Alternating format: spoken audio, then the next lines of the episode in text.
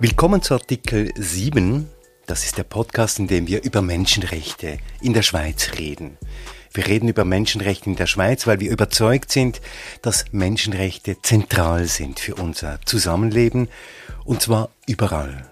Und wir sind auch überzeugt, dass darüber in der Schweiz viel zu wenig geredet wird. Mein Name ist Christoph Keller, ich bin dein, ich bin Ihr Host in diesem Podcast und führe durch diese und alle weiteren Episoden. Und bei mir ist heute Judith Wittenbach. Guten Tag, Judith Wittenbach. Guten Tag, Herr Keller. Es freut mich sehr, dass ich mich mit Ihnen über dieses interessante Thema unterhalten darf heute. Und dieses interessante Thema wird heute sein das Demonstrationsrecht. Judith Wittenbach. Sie sind Professorin für Staats- und Völkerrecht an der Universität Bern. Sie sind unter anderem Vorstandsmitglied der Schweizer Sektion der International Commission of Jurists und der Schweizerischen Richterakademie. Sie waren auch von 2016 bis 2022 Mitglied des Direktoriums des Schweizerischen Kompetenzzentrums für Menschenrechte.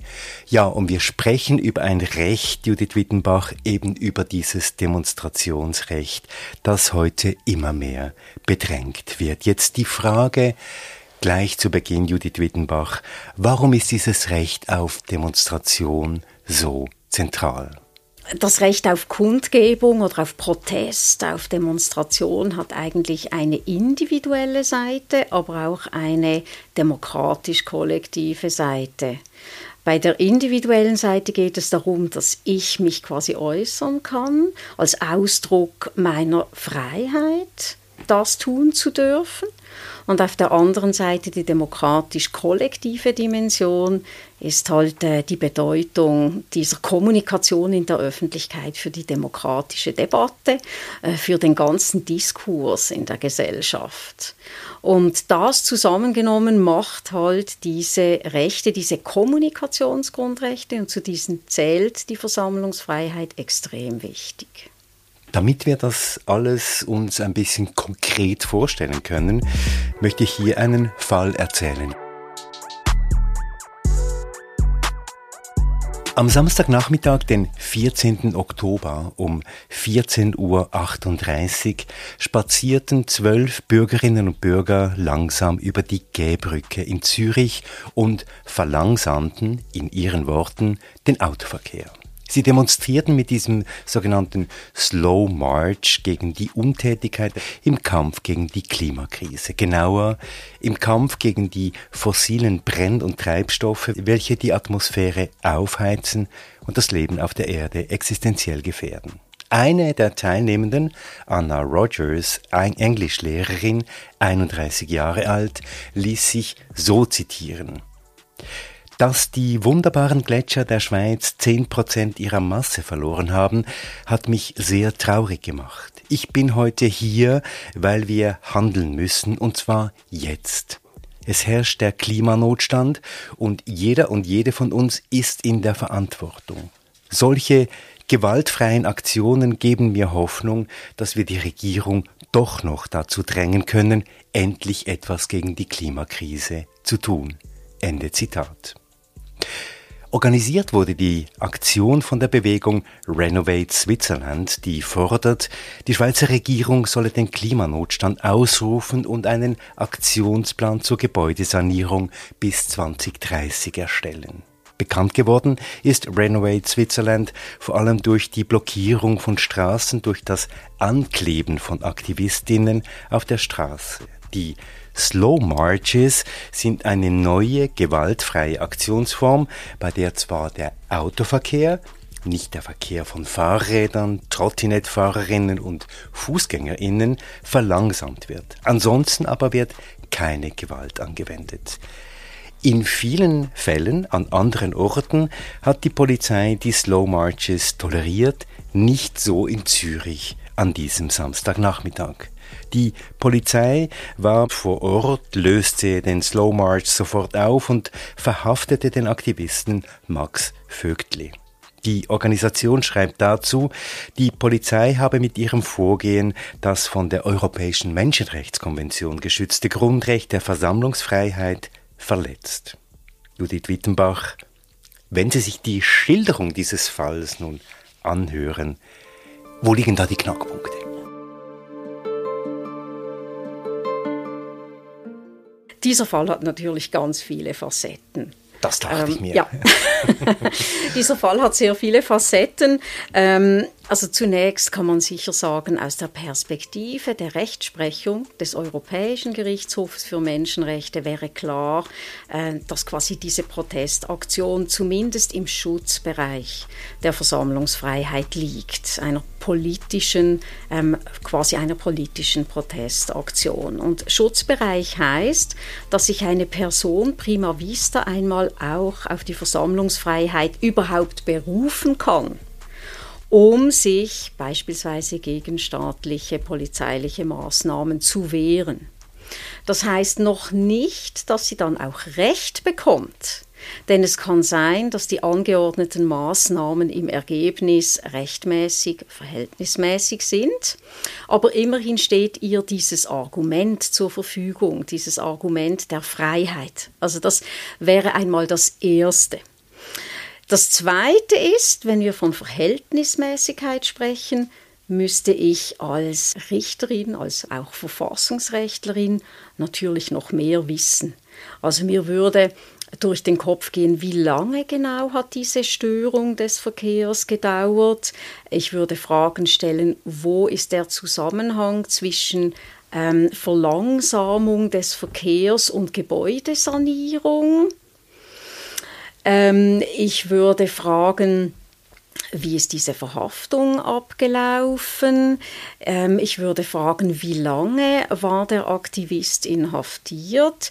Äh, welche Strafverfahren wurden eröffnet?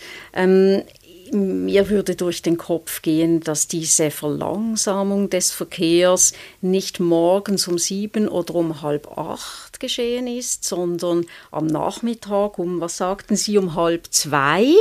Halb drei? Ja, zwei, halb drei. Also Sie sehen, worauf ich hinaus will. Das ist einfach eine Frage der Art und Weise dieses Protests. Klar ist, er ist in dem Sinn rechtswidrig auf einer einfach gesetzlichen Stufe, arbeitet ja auch, oder politisch damit, dass eben eine Aktion gemacht wird, die so ähm, von der Rechtsordnung eigentlich nicht vorgesehen ist. Offenbar gab es keine Bewilligung dafür. Es gab auch keine vorgängige Meldung, nehme ich an, an die Polizeibehörden. Das macht aber die Art des Protests an sich noch nicht rechtswidrig, sondern die Rechtswidrigkeit liegt eben in der Verlangsamung des Verkehrs unter Umständen. Wollen wir mal grundsätzlich fragen, woraus sich denn dieses Recht auf Versammlungsfreiheit bzw. auf Demonstrationsfreiheit ableitet? leitet. Was sind da die rechtlichen und auch vielleicht auch die rechtsphilosophischen Grundlagen? Also zuerst zu den äh, normativen rechtlichen Grundlagen. Da haben wir in der Bundesverfassung in dem Sinn kein Demonstrationsrecht sondern wir haben einerseits das Recht auf Meinungsäußerungsfreiheit und andererseits das Recht auf Versammlungsfreiheit. Und daraus leitet das Bundesgericht eben ein Recht auf politische Kundgebungen auch ab, auf Demonstration, wie man umgangssprachlich sagt, um das Recht, sich zu äußern und sich dazu auch zu versammeln bietet hier einen umfassenden Schutz, also aus einer Freiheitsperspektive. Und ähm, auf der Stufe der Europäischen Menschenrechtskonvention und des Paktes über bürgerliche und politische Rechte, und diese beiden internationalen Verträge hat die Schweiz auch ratifiziert, gehen diese Rechte ebenfalls hervor. Also das Recht, sich zu äußern und das Recht, sich zu versammeln, auch mit dem Zweck der politischen Meinungskundgabe und eben auch des Protests. Dann kann man sich fragen, was folgen daraus genau für Ansprüche? Äh, zunächst ist auch aufgrund der Rechtsprechung des Europäischen Gerichtshofs für Menschenrechte und der Formulierung in der Europäischen Menschenrechtskonvention klar, dass nur friedliche Versammlungen den Schutz genießen. Also nur eine friedliche Versammlung kann überhaupt mit diesem Instrument Freiheit quasi argumentieren. Aber was heißt das friedliche Versammlung?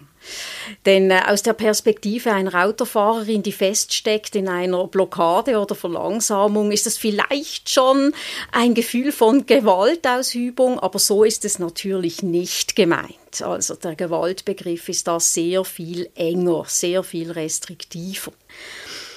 Wir haben zum Beispiel den Anspruch zu entscheiden, zu welchem Thema wir eine Kundgebung organisieren möchten, in welcher Form wir uns versammeln möchten. Möchten wir beispielsweise eine Standkundgebung durchführen? Möchten wir eine Marschkundgebung durchführen, ein Sit-in durchführen? Also diese Form der Versammlung ist ein Teil, der geschützt ist. Auch die Mittel, die wir verwenden in technischer Hinsicht also Lautsprecher oder nicht zum Beispiel. Megafone oder keine Megafone. Ganz genau. Transparente oder keine. Verkleidung oder keine Verkleidung. Ähm, irgendwelche sonstige Möblierung des öffentlichen Raums. Also einfach dieser Wunsch, diese Versammlung umfassend frei zu gestalten, ist enthalten.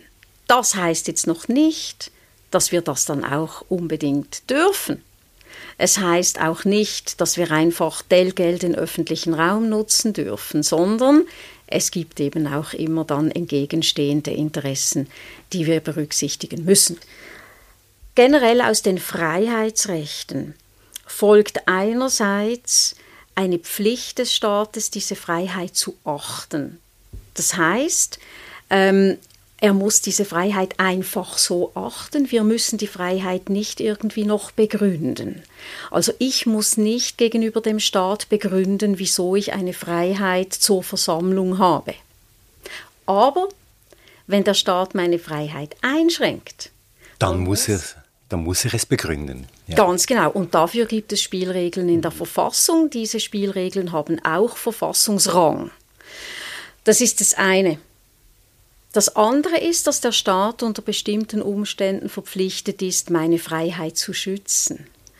Also ähm, meine Versammlung, meine politische Kundgebung, meinen Protest beispielsweise gegen wütende Bürgerinnen ähm, zu verteidigen, die sich vielleicht gestört fühlen dadurch. Und das hat das Bundesgericht auch schon vor mehr als 100 Jahren so festgehalten, ähm, dass wenn es Kundgebungen gibt, die vielleicht die Mehrheit der Bevölkerung stören oder nerven, damals ging es um äh, Versammlungen der ähm, Heilsarmee, ähm, dass es nicht Aufgabe des Staates ist, diese Versammlungen zu verbieten, sondern vielmehr diese friedlichen Versammlungen eben dann angemessen zu schützen, denn es liegt in der Natur ähm, von Kundgebungen und von Protest, dass es den allgemeinen Lauf des Lebens stören kann. Da gibt es ja dann diesen Spezialfall möglicherweise der sogenannten Gegendemonstrationen. Jetzt ist ja gerade in der heutigen Situation, wo wir uns heute befinden, wo wir diesen Podcast aufnehmen, der Palästina-Israel-Konflikt ein großes Thema. Gibt es hier auch einen Anspruch auf Gegendemonstration und auf Schutz der einen Demonstration gegen die andere? Ja, auch Personen, die eine Gegendemonstration organisieren möchten, genießen den Schutz der Versammlungsfreiheit. Und die Frage aber, wie das dann abgewogen wird, das ist auf der Ebene der Einschränkungsvoraussetzungen zu beurteilen. Und hier geht es oftmals einerseits um einen Abgleich der Interessen dieser verschiedenen Gruppierungen, ähm, die beide vielleicht am gleichen Samstag ein, ein Bedürfnis haben, sich im öffentlichen Raum so zu äußern, dass das eben eine gewisse Publizität bekommt. Auf der anderen Seite ähm, aber halt andere Interessen, die öffentliche Sicherheit, die öffentliche Ordnung, die gewahrt werden muss, gerade bei Kundgebung und Gegenkundgebung kann es unter Umständen ein gewisses Risiko geben für die öffentliche Sicherheit und Ordnung. Und die Polizeibehörden genießen da auch einen gewissen Ermessensspielraum, quasi einen Prognosespielraum der Vernunft, wie das Bundesgericht sagt. Also sie, sie müssen sich gut überlegen, wie sie das abwägen. Eine Aber, Gefahreneinschätzung, eine Risikoeinschätzung. Ganz genau, eine Gefahreneinschätzung. Aber natürlich muss der Ausgangspunkt sein, dass das die durchgeführt werden kann. Also man muss möglichst eben schauen, dass dieses Recht gewährleistet wird. Und da bin ich ähm, schon beim dann beim dritten Punkt, dass wir haben gesagt, das Recht muss geachtet werden, es muss geschützt werden, aber es muss auch gewährleistet werden. Und das ist ein Punkt, auf den der Europäische Gerichtshof für Menschenrechte aber auch äh, beispielsweise die Venice Commission des Europarats großes Gewicht legt. Demonstrationen sollten nicht als Störung aufgefasst werden in erster Linie des öffentlichen Lebens und, und, und so des Alltags, sondern eben als, als wichtiger Teil des Austauschs in einer pluralistischen Demokratie und in einem Rechtsstaat. Das heißt, das muss eigentlich der Ausgangspunkt sein, dass wir äh, diese positive Haltung haben, auch wenn es uns dann im Einzelfall nervt, weil wir zum Beispiel mit einem Anliegen nicht einverstanden sind. Und es ist immer auch noch eine Frage ähm, der staatlichen Mittel oder Ressourcen, die zur Verfügung stehen. Denn es gibt ja noch andere Nutzungsinteressen im öffentlichen Raum. Nehmen wir an, Samstagmorgen wäre unter Umständen auch noch Markt auf dem Bundesplatz hier in Bern. Es findet vielleicht am Samstagnachmittag oder gegen Abend noch ein, eine weitere Aktivität statt, eine kulturelle Aktivität, die schon länger bewilligt worden ist. Da merkt man auch, was eigentlich der Sinn eines Bewilligungsregimes sein kann, halt eben das auch äh, irgendwie ähm, abzuwägen. Also eine Vielfalt von Interessen, die da abgewogen werden müssen, wenn ich Ihnen zuhöre, Judith Wittenbach.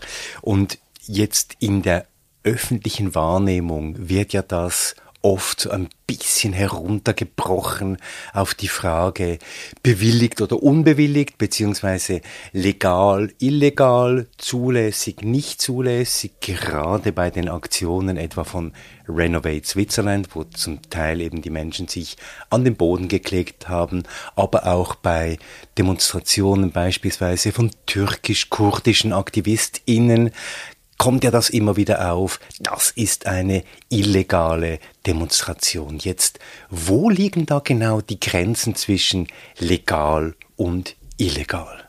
Ist es nur immer eine Frage bewilligt oder unbewilligt?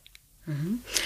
Also eben in der Schweiz gehen wir davon aus, dass man grundsätzlich ein Bewilligungsregime haben darf. Das Bundesgericht sagt, dass man eine Bewilligungspflicht überhaupt einführt auf kantonaler Ebene oder auch auf kommunaler Ebene wenn es um die Nutzung des öffentlichen Raums geht, das ist grundsätzlich in Ordnung. Es ist zwar ein Eingriff in die Versammlungsfreiheit, aber wenn dieses Bewilligungsregime verhältnismäßig ausgestaltet ist, dann hält das stand vor der bundesgerichtlichen Rechtsprechung. Jetzt heißt das aber nicht, dass nicht unter Umständen auch eine Kundgebung stattfinden kann ohne Bewilligung. Es gibt auch die sogenannten spontanen Kundgebungen. Da genügt eine gewisse Meldepflicht. Aber auch eine Meldepflicht ist bereits wieder ein Eingriff in die Versammlungsfreiheit. Das heißt, ich muss eine bestimmte Zeit vorher kurz anrufen bei der Polizei und sagen, wir gehen jetzt auf die Straße. Ja, zum Beispiel oder einfach in vernünftiger Frist. Ähm, diese Spontankundgebungen oder Spontanaktionen, die sind eigentlich im Zusammenhang stehen, die mit irgendeinem meist aktuellen Ereignis, auf das relativ schnell reagiert werden soll, mit eben einer Kundgebung, mit einer Protestaktion, wo man sagen muss, dieses doch manchmal etwas schwerfällige Bewilligungsregime ist da nicht verhältnismäßig. Und ja, wenn eine Kundgebung, ein Protest dann stattfindet ohne eine Bewilligung, ohne oder entgegen einer eben nicht erteilten Bewilligung oder ganz ohne Bewilligungsverfahren, ohne Meldung, dann können wir sagen, ja, wir haben einen Verstoß gegen die verwaltungsrechtlichen Erlasse der betreffenden Gemeinde, zum Beispiel der Stadt Bern, das Kundgebungsreglement in der Stadt Bern oder gegen polizeirechtliche Erlasse der Kantone. Das heißt, es ist dann legitim, die Menschen, die das durchgeführt haben, auch zu bestrafen. Das ist dann wieder die andere Frage, oder? Es gibt einerseits verwaltungsrechtliche Sanktionen, es gibt auf der anderen Seite das Strafrecht und die polizeilichen Maßnahmen zur Durchsetzung dieses Strafrechts. Jetzt ähm, Deswegen, weil wenn jetzt eine, eine Kundgebung ohne eine Bewilligung stattfindet, ist das noch nicht Grund, sie zu kriminalisieren. Und das ist absolut ein, ein Punkt, der vom Europäischen Gerichtshof für Menschenrechte, aber auch vom Menschenrechtskommissar des Europarates oder eben der Venice Commission des Europarates wiederholt betont wird. Also man müsse da sehr zurückhaltend sein, weil eben eine möglichst offene Form von Protestformen ähm, ermöglicht werden sollte, damit das eben auch lebendig bleibt oder diese Form des Austauschs auch im öffentlichen Raum. Also keine Kriminalisierung heißt auch kein Strafverfahren, je nach Situation. Ja, wir müssen unterscheiden, keine Bewilligung eingeholt, aber eben friedlich, ein friedlicher Protest. Ja, da wären jetzt eben die, die Behörden des Europarates sehr kritisch, wenn man das kriminalisieren würde. Einfach, dass keine Bewilligung eingeholt worden ist oder keine Meldung erfolgt ist. Eine andere Frage ist eben dann im Rahmen des zivilen Ungehorsams, wenn beispielsweise der Verkehr verlangsamt wird, ähm, wenn äh, sogenannte Sachbeschädigungen, auch leichte, begangen werden. Das ist klar, dass da prima vista einmal auch das Strafrecht zur Anwendung kommt. Aber diese Verstöße gegen eben das Recht und auch gegen das Strafrecht. Das ist ja wie auch ein Teil dieser Aktion, dieser politischen Aktion. Ähm, eben die, das Slow Cycling, das Slow Walking, äh, ein, ein, eine Sitzblockade beispielsweise, arbeitet ja damit, dass die Publizität auch deswegen entsteht, weil es sich eben um Akte zivilen Ungehorsams handelt.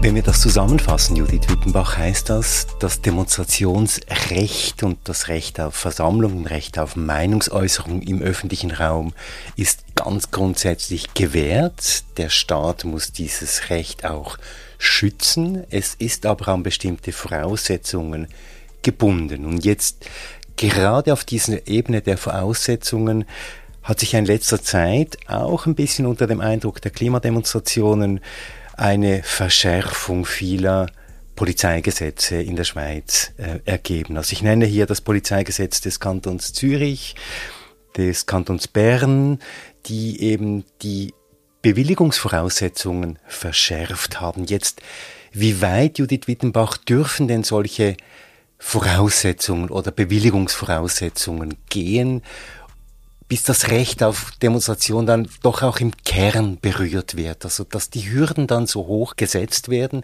dass man sagen muss, es wird jetzt fast unmöglich hier unter diesen Voraussetzungen noch eine Demonstration durchzuführen. Mhm. kommt sehr auf den Einzelfall an. Also ich nehme jetzt das Beispiel der Kostenauferlegung. Wenn es bei Kundgebungen ähm, zu Gewaltausübungen kommt. Aber da spreche ich jetzt von Gewalt im engeren Sinn, also Gewalt gegen Personen und gegen Sachen, aber eben auch Gewalt gegen Sachen in einem äh, doch beträchtlichen Ausmaß. Oder, also da hätten wir ähm, in dem Sinn eine, eine, eine Kundgebung, die äh, zum Beispiel an den Rändern aus dem Ruder läuft. Das ist noch nicht eine unfriedliche Versammlung im Sinne der Europäischen Menschenrechtskonvention, denn eine solche ist es erst, wenn diese Versammlung eigentlich schon von vornherein beabsichtigt, äh, Gewalt auszuüben oder eine überwiegende Mehrheit der Teilnehmenden von Anfang an gewaltbereit ist und auch Gewalt ausübt, eben gegen Personen, gegen Sachen. Also in einem solchen Fall könnte man sich, wie gesagt, auch gar nicht auf äh, die äh, Europäische Menschenrechtskonvention oder die Bundesverfassung berufen. Aber In den anderen Fällen, wo wir einfach einzelne Personen haben oder Personengruppen, die quasi am Rand ähm, einer Kundgebung gewalttätig werden oder auch, äh, ich sage an einer Nachdemonstration, die vielleicht nicht bewilligt worden ist, es zu Gewaltausübung kommt. Also da hätten wir ähm, eigentlich Organisatorinnen, die in diesem Sinne ähm, nicht beabsichtigt haben. Äh, und das war auch nie die Idee einer gewaltsamen Kundgebung. Und da wäre zum Beispiel eine Kostenauferlegung für einen Polizeieinsatz an die Organisatorinnen unverhältnismäßig. Und da wäre dann die Antwort des Bundesgerichts, das Problem ist, dass das eigentlich einen abschreckenden Effekt hat. Also im Englischen sagt man ein Chilling-Effekt. Es ist eine Maßnahme, die dazu führt, dass sich Personen zweimal oder fünfmal gut überlegen, ob sie sich überhaupt noch getrauen, öffentlichen Protest zu machen, wenn sie damit rechnen müssen, dass sie auf den Kosten sitzen. Und ein zweites Beispiel dazu, die DNA-Analyse. Ähm, es gibt dazu zwei Fälle, in welchen es auch um Klimaaktivistinnen ging. Äh, der eine Fall war, da ging es um die Besetzung des Eingangs zur UBS-Filiale, glaube ich, war es in Basel. Da wurde von AktivistInnen eine DNA-Probe genommen, um ein DNA-Profil erkennungsdienstlich zu erstellen. Und auch da hat das Bundesgericht gesagt, ja, es ist schon so, das hindert jetzt eigentlich niemanden daran, eine Versammlung oder einen Protest zu organisieren. Aber wenn man damit rechnen muss, dass man zu einem DNA-Profil quasi aufgefordert wird und so erkennungsdienstlich erfasst wird, obwohl der, Proze der Protest im Wesentlichen leichte Sachbeschädigungen äh, beinhaltete, oder einfach eine Blockade war des Eingangs. Genau, und auch nicht besonders lang, sage ich jetzt einmal. Dann ist das völlig unverhältnismäßig und es würde dazu führen, dass Personen eben extrem abgeschreckt werden, ähm, einen friedlichen Protest zu organisieren. Also natürlich kann es auch im Zuge von Klimaprotesten eine Situation geben, wo man sagen muss, ja, ein DNA-Profil ist zulässig. Auch dazu gibt es einen Bundesgerichtsentscheid. Das könnte sein, wenn eine Aktivistin wirklich mehrfach eben auch schwerere Sachbeschädigungen begangen hat. Ähm, Sowieso, wenn sie auch Gewalt verübt hat gegen Personen. Ähm, also wenn wir wirklich Straftaten haben, die schwerwiegender sind, dann sieht die Situation halt im Einzelfall anders aus. Das heißt also, wenn ich Ihnen zuhöre, Judith Wittenbach, es gibt eben diesen geschützten Bereich des Demonstrationsrechts und da gelten bestimmte Regeln und Voraussetzungen, aber es darf nicht sein, dass ich aufgrund von administrativen und auch strafrechtlichen Hürden beziehungsweise möglichen Nachteilen an diesem Recht faktisch dann gehindert werde, weil ich mir jedes Mal, wenn ich eine Demo organisieren will, denke, hui, braucht einen Ordnungsdienst, ich muss nachher zahlen für jede Sachbeschädigung, für jeden Kleber, der angebracht wurde an einem SUV und ich muss damit rechnen, dass ich nicht nur verhaftet werde, sondern auch noch mit einer DNA-Analyse gewissermaßen auf längere Zeit registriert werde. Das geht nicht.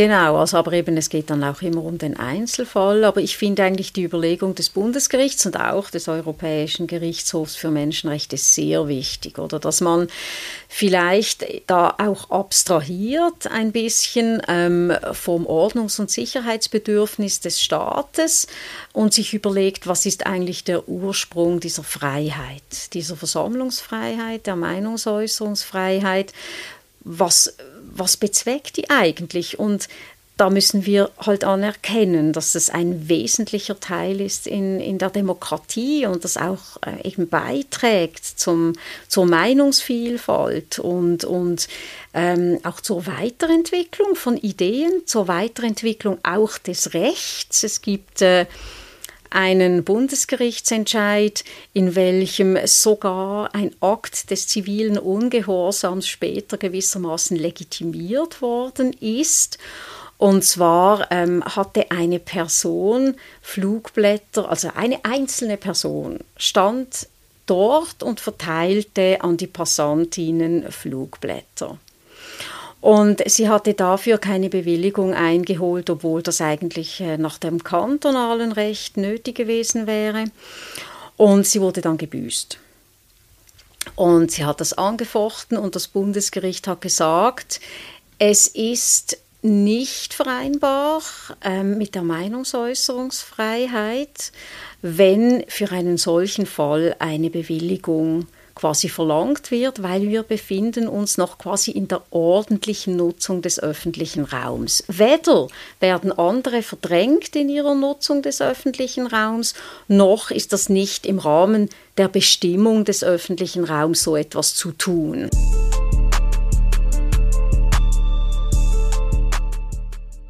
Da höre ich heraus, Judith Wittenbach, die Gerichte, also der Europäische Gerichtshof für Menschenrechte allen voran, aber auch das Bundesgericht spielt hier ein, eine wichtige korrigierende Rolle. Jetzt ist es aber so, dass der Gesetzgeber, wir haben es vorhin gehört, auf kantonaler Ebene eher in Richtung Verschärfung neigt und auch der Bundesgesetzgeber auch das schweizerische Parlament geht in Richtung Verschärfung.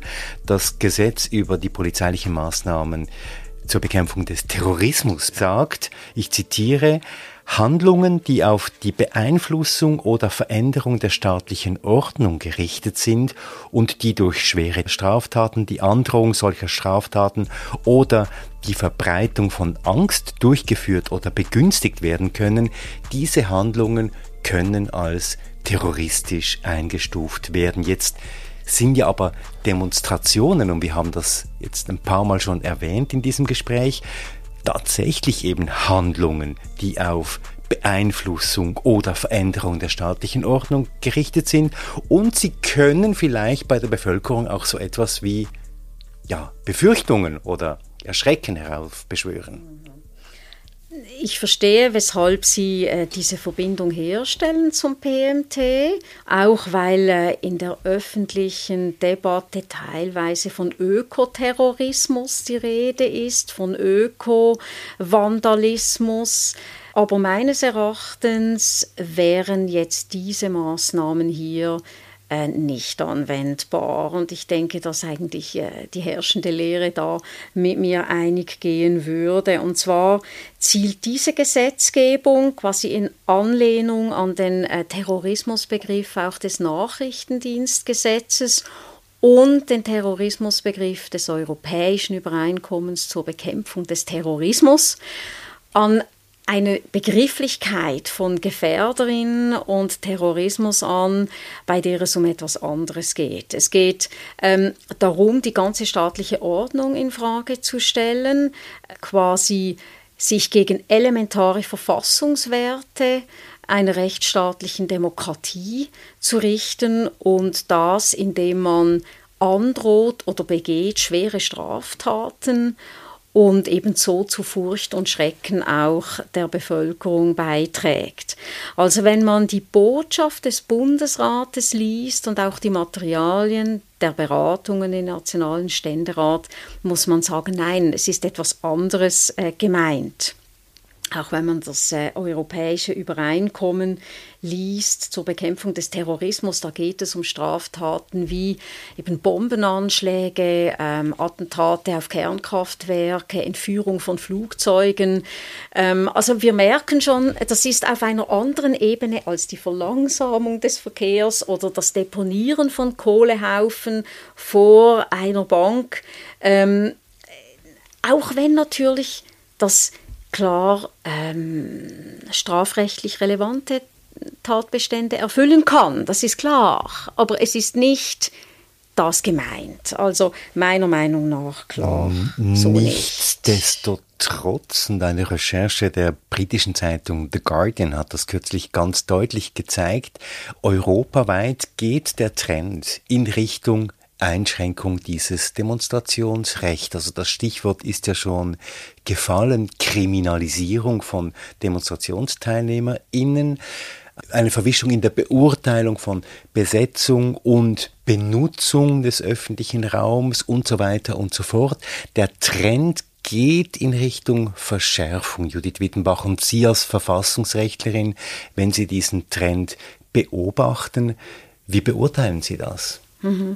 Also ich sehe das natürlich kritisch. Also ich bin da auf der gleichen Linie wie die Venice Commission äh, des Europarates und würde sagen, ja, ähm, man muss sich überlegen, wie wichtig eben diese, diese ähm, auch Kundgebungen, auch verschiedene Formen von Protest auch sind für eine Gesellschaft. Auf der anderen Seite sehe ich und kann bis zu einem gewissen Grad nachvollziehen die Angst vor einer ähm, Radikalisierung von Bewegungen, zum Beispiel auch der Klimabewegung. Gleichzeitig ist es so, dass eben man da unterscheiden muss zwischen Personen, die schwere Straftaten begehen und eben in diesem Sinne vielleicht sogar eben nicht mehr als friedliche Protestierende bezeichnet werden können und diese Akte, ähm, die im Sinne des zivilen Ungehorsams spielen, mit einem Verstoß gegen oder leichteren Verstößen eben gegen das Strafrecht. Jetzt es ist grundsätzlich problematisch, wenn man gegen das Strafrecht verstößt. Es ähm, ist so, dass dann auch ein Verfahren an die Hand genommen wird. Das ist auch richtig so, auch aus Rechtsgleichheitsgründen äh, kann es nicht sein, dass der Staat einfach wegschaut oder ganz wegschaut. Gleichzeitig ist es eben ganz wichtig, dass der Sinngehalt der Versammlungsfreiheit in solchen Verfahren eben auch berücksichtigt wird.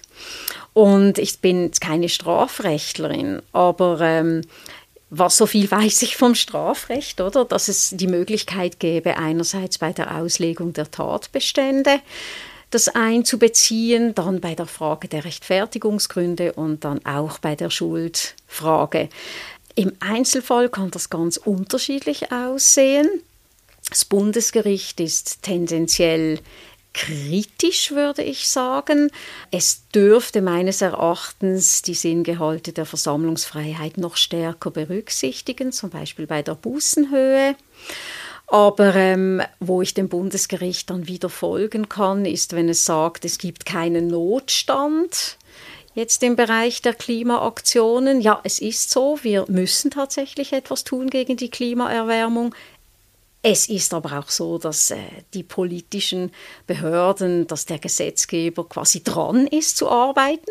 Und man kann schon der Meinung sein, es gehe viel zu langsam. Ich bin vielleicht auch dieser Meinung.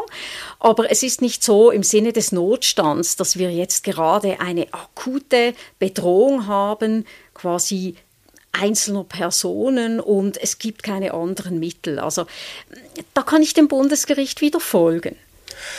Das sehe natürlich, und da kommen wir jetzt auf den sehr heiklen Bereich des zivilen Ungehorsams, den wir ja schon ein paar Mal gestreift haben in unserem Gespräch, Judith Wittenbach, kommen wir auf diesen Punkt zu sprechen, den die Klimaaktivistinnen natürlich ganz anders sehen. Sie sagen, es gibt diesen Notstand, und sie sagen auch, es gibt ein legitimes Recht auf zivilen Ungehorsam und das unterstützen ja auch politische Philosophinnen, wie zum Beispiel Francis Schönewald, Professor für politische Philosophie an der Universität Zürich, der sagt, ziviler Ungehorsam ist eben gerade auch konstituierend dafür, dass sich das Recht und dass sich die Gesellschaft auch weiterentwickeln können. Was sagen Sie als Verfassungsrechtlerin jetzt noch einmal ein bisschen spezifischer zu diesem beanspruchten Recht auf zivilen Ungehorsam?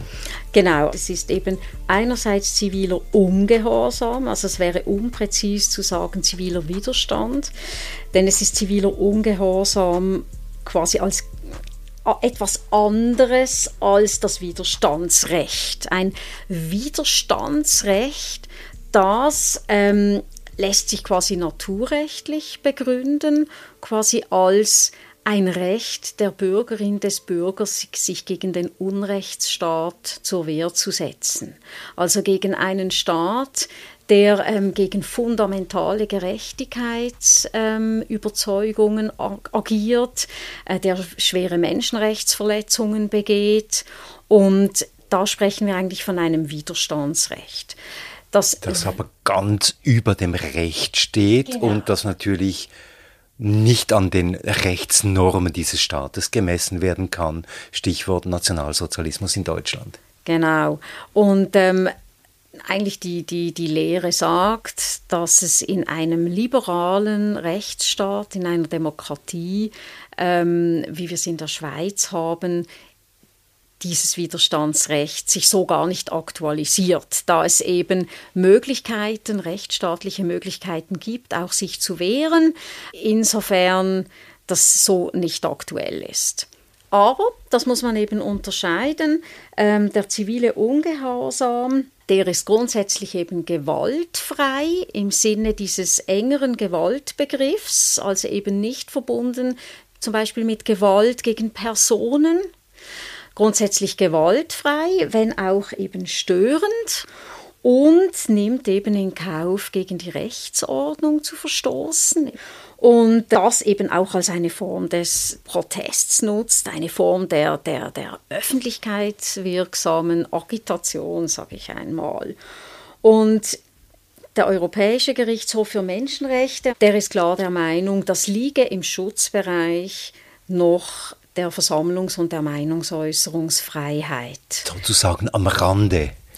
Nein, er sagt, oder im Kern? Man kann sich auch für diese Formen des Protests noch auf die Versammlungsfreiheit berufen. Denn das ist umstritten. Das Bundesgericht ist dort tendenziell strenger, gerade wenn es um Nötigungen geht von Dritten. Oder? Es wird ja in diesen Fällen nicht nur mühsam für den Staat, sondern es wird auch mühsam für Dritte, für Privatpersonen. Ich eben denken Sie an, an Verkehrsteilnehmende. Oder Angestellte, die den Hintereingang benutzen müssen, weil beispielsweise eben der Haupteingang der Bank blockiert ist. Ganz genau. Oder eben auch, auch Mitarbeitende der Bank, die plötzlich quasi ähm, im Zentrum des Medieninteresses stehen. Also es hat dann natürlich auch gewisse Aus Auswirkungen. Aber was eben wichtig ist, der Europäische Gerichtshof für Menschenrechte sagt klar, dass eben diese leichten Formen des zivilen Ungehorsams trotzdem noch im Schutzbereich liegen. Das heißt, dass sich diese Aktivistinnen und Aktivisten auf die Versammlungsfreiheit berufen können und hier mache ich jetzt die Verbindung zum schweizerischen Recht, quasi eben der Sinngehalt dieser Freiheit in den anderen Verfahren berücksichtigt werden muss. Also, und das heißt in den anderen Verfahren, was heißt das? Die Bundesverfassung sagt in Artikel 35 Absatz 1, die Grundrechte müssen in der ganzen Rechtsordnung zur Geltung kommen. Und wer staatliche Aufgaben wahrnimmt, ist an die Grundrechte gebunden und verpflichtet, zu ihrer Verwirklichung beizutragen. Das heißt, wenn wir jetzt im Zuge eines solchen zivilen Ungehorsams ein Strafverfahren haben. Und das ist ja eigentlich der Fall, außer die Opportunität würde gebieten, dass die Polizei eine sehr kurze Aktion, ähm, ich sage ein einer Auge, Behinderung, ein Auge quasi, zudrückt, äh, genau, das geschehen lässt. Ähm, hätten wir also unter Umständen ein Strafverfahren und in diesem Strafverfahren müsste da eben der Sinngehalt berücksichtigt werden. Aber Eben das Bundesgericht sieht das nicht immer so. Also es sagt, oder hat schon in einzelnen Urteilen gesagt, wenn diese Formen des Protests quasi das, wie es sagt, duldbare Maß überschreiten, dann sei man nicht mehr in diesem Schutzbereich. Und das ist ja eine sehr weite Formulierung. Was ist duldbar und was nicht? Und hängt ja auch ein bisschen vom von der öffentlichen Wahrnehmung ab, wie eben eine solche Aktion beurteilt wird. Ja, das ist richtig. Und also meiner Meinung nach und auch nach Ansicht eben äh, der Europaratsorgane sollte man da ähm, eben weitergehend auch den Sinngehalt der Versammlungsfreiheit berücksichtigen. Das heißt jetzt nicht, dass ich der Meinung bin, das sollte zu Freisprüchen führen, sondern es heißt nur, dass man eben im Einzelfall das auch zu berücksichtigen hat. Also diese, diese Wesentlichkeit von Protestformen und der freien Versammlung im öffentlichen Raum und dass das eben angemessen einbezogen wird. Und das Bundesgericht macht es eben manchmal, aber es macht es manchmal auch nicht. Und wie genau sieht das jetzt der Europäische Gerichtshof für Menschenrechte, der ja solche Fälle schon hat beurteilen müssen? Im 2022 gab es ein Urteil, das heißt Bombes gegen Rumänien, Fall gegen Rumänien. da ging es darum, dass ein Aktivist äh, zu einer Buße verurteilt worden ist, weil er sich an eine Barriere eines äh, Minenunternehmens gekettet hat und dadurch natürlich auch zunächst den Durchgang ähm, blockiert hat. Und da sagte der Europäische Gerichtshof für Menschenrechte, diese Person kann sich auf das Recht auf freie Meinungsäußerung ähm, und Protest auch berufen. Und deswegen hatte äh, Rumänien gegen die Europäische Menschenrechtskonvention verstoßen, weil die rumänischen Behörden hatten eben den Sinngehalt dieser Freiheit in dem Verfahren überhaupt nicht berücksichtigt. Zum Beispiel bei der Bußenhöhe der EGMR sagte klar, das liegt im Schutzbereich der Kommunikationsfreiheitsrechte. Zweiter Fall, Judith Wittenbach. Der zweite Fall, der war in den Medien recht präsent. Ähm, vielleicht jetzt nicht in dieser Konstellation, aber in einer anderen. Es ging um quasi den, den barbusigen Protest von Frauen in Kirchen. Und jetzt in diesem Fall Bouton gegen Frankreich ging es um eine Aktivistin, die oben ohne in einer Kirche protestierte. Sie protestierte eben für freie Meinungsäußerung und ähm, sie wurde dann verhaftet. Es wurde das Strafrecht eingesetzt gegen sie. Und auch hier hat der Europäische Gerichtshof für Menschenrechte gesagt, es gibt zwar kein Recht auf einen Rechtsbruch, aber es gibt einen menschenrechtlichen Anspruch darauf, dass in den nachfolgenden Verfahren eben dieser Sinngehalt auch mit berücksichtigt wird und Frankreich hatte das nicht getan. Also für Frank Frankreich hat diese Frau eigentlich behandelt, wie wenn sie sich aus irgendeinem Grund irgendwie sittenwidrig oder anstößig verhalten hätte in einer Kirche ohne eben zu berücksichtigen, dass es eine Form des Protests war, auch die Art des Protests. Auch die Dringlichkeit vielleicht? Ihr Anliegen, freie Meinungsäußerung. Genau. Ähm, all das wurde eben zu wenig berücksichtigt und entsprechend äh, stellte der Gerichtshof hier ebenfalls eine Verletzung der Versammlungsfreiheit bzw. der Meinungsäußerungsfreiheit fest.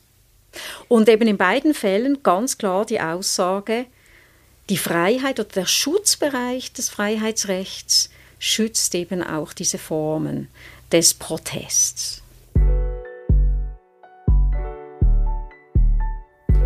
Judith Wittenbach, was ich aus unserem Gespräch gelernt habe, und Sie haben die entsprechende Rechtsquelle ja auch genannt, Artikel 35 der Schweizerischen Bundesverfassung, dass auch dort, wo das Recht auf Demonstration und auf Meinungsäußerungsfreiheit im öffentlichen Raum eingeschränkt werden muss, doch das Menschenrecht auch immer mit berücksichtigt und mitgedacht werden muss. Jetzt leben wir ja in Zeiten der Krise und wir ahnen es, dass die gesellschaftlichen Auseinandersetzungen Klima, Krieg, Frieden, Gesellschaftsordnung insgesamt im Moment an sehr vielen Orten in der öffentlichen Auseinandersetzung stehen. Und es steht ja nicht zu erwarten, dass die Auseinandersetzungen gerade im öffentlichen Raum eher abnehmen werden. Jetzt mit Blick auf diese Krisenzeit als Verfassungsrechtlerin,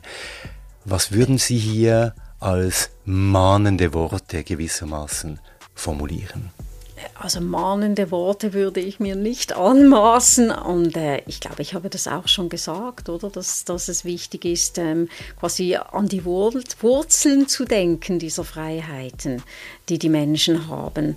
Und vielleicht eben gerade auch, äh, dass diese Wurzeln oder unser Verständnis wichtig ist für Bevölkerungsteile, äh, die sich sonst nicht so Gehör verschaffen können. Das scheint mir auch ein ganz wichtiger Aspekt. Häufig sind es ja Personengruppen, die Anliegen vertreten, die vielleicht für die Mehrheit eher jetzt nicht so im Vordergrund stehen. Also wenn wir an die Anfänge denken der, der Klimajugend, äh, Klimaaktivistenbewegung, der Jugendlichen und auch der Kinder, dann äh, sprechen wir von einer Gruppe, die nicht partizipiert an der politischen äh, Gestaltung, wie sie formalisiert vorhanden ist. Äh, diese Personen haben keine politischen Rechte, noch nicht, muss man sagen. äh, diese Personen haben keinen Zugang zu den Opinion Makers, also zu den Medien oder zu den Parteien. Sie sind also vom öffentlichen Diskurs eigentlich ausgeschlossen. Das gilt auch für einen Viertel der Bevölkerung der Schweiz, die eben keine politischen Rechte haben. Genau, für die gilt es auch. Es gilt auch für Personen, äh, deren Benachteiligungen vielleicht viel zu wenig anerkannt werden, gesellschaftlich und noch weniger im Recht. Also wenn wir an LGBTI-Personen äh, denken. Und für diese Bevölkerungsgruppen ist eben äh, der Protest, sind eben öffentliche Kundgebungen, ist sich Gehör zu verschaffen auf diesem Weg sehr wichtig, sehr wichtig und trägt auch zu einer Dynamisierung der Meinungen bei. Und gerade im Bereich des Klimawandels ist es ja so, dass die Gruppe der Kinder und Jugendlichen, die eben eigentlich vom, vom, vom, vom politischen Diskurs noch ausgeschlossen sind, gerade die sind, die die Konsequenzen werden tragen müssen. Und das deutsche Bundesverfassungsgericht hat im Zusammenhang mit einer Klimaklage das eigentlich sehr schön formuliert. Es hat gesagt, dass quasi wir, die wir groß und erwachsen und auch schon älter sind, wir haben, wenn wir jetzt weiterhin unsere Freiheit so leben und uns nicht einschränken, dann wird es zur Folge haben, dass nachfolgende Generationen ihre Freiheiten niemals im gleichen Ausmaß werden leben können. Ihre Wirtschaftsfreiheit, ihre Eigentumsgarantie, ihr Potenzial auf Entwicklung wird sehr stark eingeschränkt sein wegen der Folgen des Klimawandels. Und da sehen wir auch dieses Bedürfnis, oder sich Gehör zu verschaffen, eben als eine Gruppe, die noch vom politischen Diskurs ausgeschlossen ist. Und Frauen waren ja auch ausgeschlossen von den äh, politischen Rechten. Und es ist kein Zufall, dass auch Frauen halt eben das Mittel des Protests, auch des ähm, teilweise des unbewilligten Protests genutzt haben, um auf ihre Anliegen eben aufmerksam zu machen. Denn sie hatten auch kaum Zugang zu den Medien, sie waren nicht vertreten in den Wirtschaftsverbänden. Ähm, also das sind so Faktoren, die halt dann eben auch eine Rolle spielen. Und in einer Demokratie muss man dann eben offen sein für alle diese Stimmen, die im öffentlichen Raum auch auf sich aufmerksam machen. Judith Wittenbach, ganz herzlichen Dank.